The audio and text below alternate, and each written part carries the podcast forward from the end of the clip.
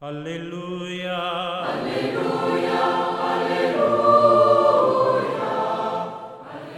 Hola, ¿qué tal queridos amigos? Estamos en esta reflexión de los días domingos del Evangelio. Hoy la liturgia, la iglesia nos propone celebrar la hermosa fiesta de la ascensión del Señor.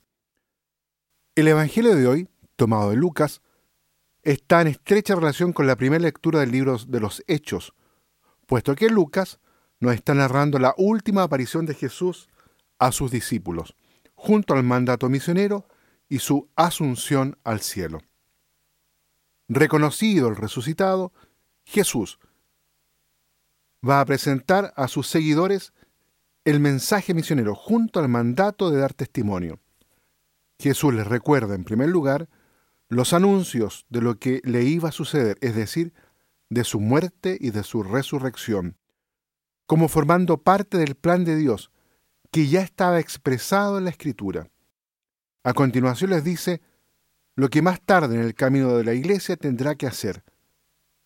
En el nombre de Jesús se proclamará a todos los pueblos la conversión para el perdón de los pecados, comenzando por Jerusalén, la ciudad testigo de la muerte y resurrección del Mesías, ahora ella será la primera en recibir el testimonio del querigma.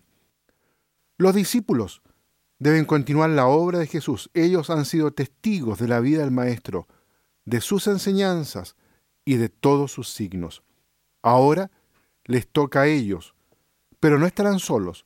La misión es muy grande, pero estarán asistidos por la fuerza que viene de lo alto, es decir, el Espíritu Santo. Esa es la promesa del Padre, junto con permanecer en Jerusalén hasta entonces. Jesús tiene que partir. Ya no lo volverán a ver visible como hasta ese momento. Pero la ascensión del Señor no significa ausencia de Él. La comunidad cristiana volverá a verlo de otro modo. Primero, en la fracción del pan. Segundo, en los pequeños. Y sobre todo, les deja su espíritu, que es el que alentará la misión y el crecimiento de la iglesia. Desde Betania, lugar de donde había salido Jesús para hacer su entrada triunfal en Jerusalén, vuelve a hacer su entrada definitiva ahora en el cielo. Jesús mientras sube los bendice. Los discípulos se postran, lo adoran, reconocen su situación de Señor glorificado, exaltado ellos cumplen lo que Jesús les ha dicho. Les corresponde esperar la venida del Espíritu. Todos se vuelven a Jerusalén con alegría, con esa alegría profunda de reconocer al Salvador y de anhelar continuar su proyecto y misión. Durante la espera del Espíritu, los discípulos oran y alaban a Dios en el templo. Cuando vamos caminando por la calle y miramos bien a nuestro alrededor, solemos encontrarnos con personas que miran hacia el suelo. Pareciera que su cuerpo y su espíritu les empuja hacia abajo y se pierden lo que sucede a su alrededor. Al contrario que los discípulos de Jesús, a quienes les hace la pregunta, Galileos, ¿qué hacen mirando al cielo? Otra situación que también puede acontecer, quedarse mirando solo hacia arriba, ignorando la vida que transcurre a nuestro paso. ¿Dónde ubicar entonces nuestra mirada?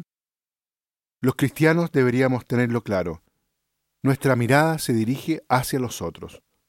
No nos toca conocer cuándo volverá Jesús, sino más bien ser sus testigos ante el mundo, ser portadores de la buena noticia del reino, anunciar que otra sociedad es posible, que Jesús quiere que su mensaje de esperanza de amor y fraternidad llegue a todo ser humano y se convierta en lenguaje común para todas las personas. Tan importante es saber desde dónde miramos como hacia dónde miramos.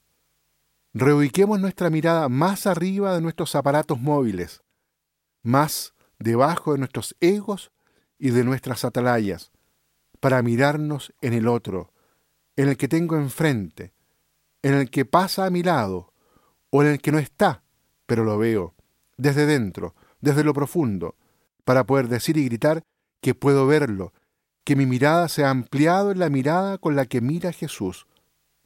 Él nos llama siempre al hermano y la hermana más débil. Su partida nunca los dejará solos, porque nos ha dejado a nosotros para comprometernos con cada uno de ellos. Muy bien, queridos amigos, dejamos hasta aquí la reflexión en este hermoso domingo de la ascensión del Señor. Que Dios los bendiga a todos y a cada uno. Aleluya. Aleluya.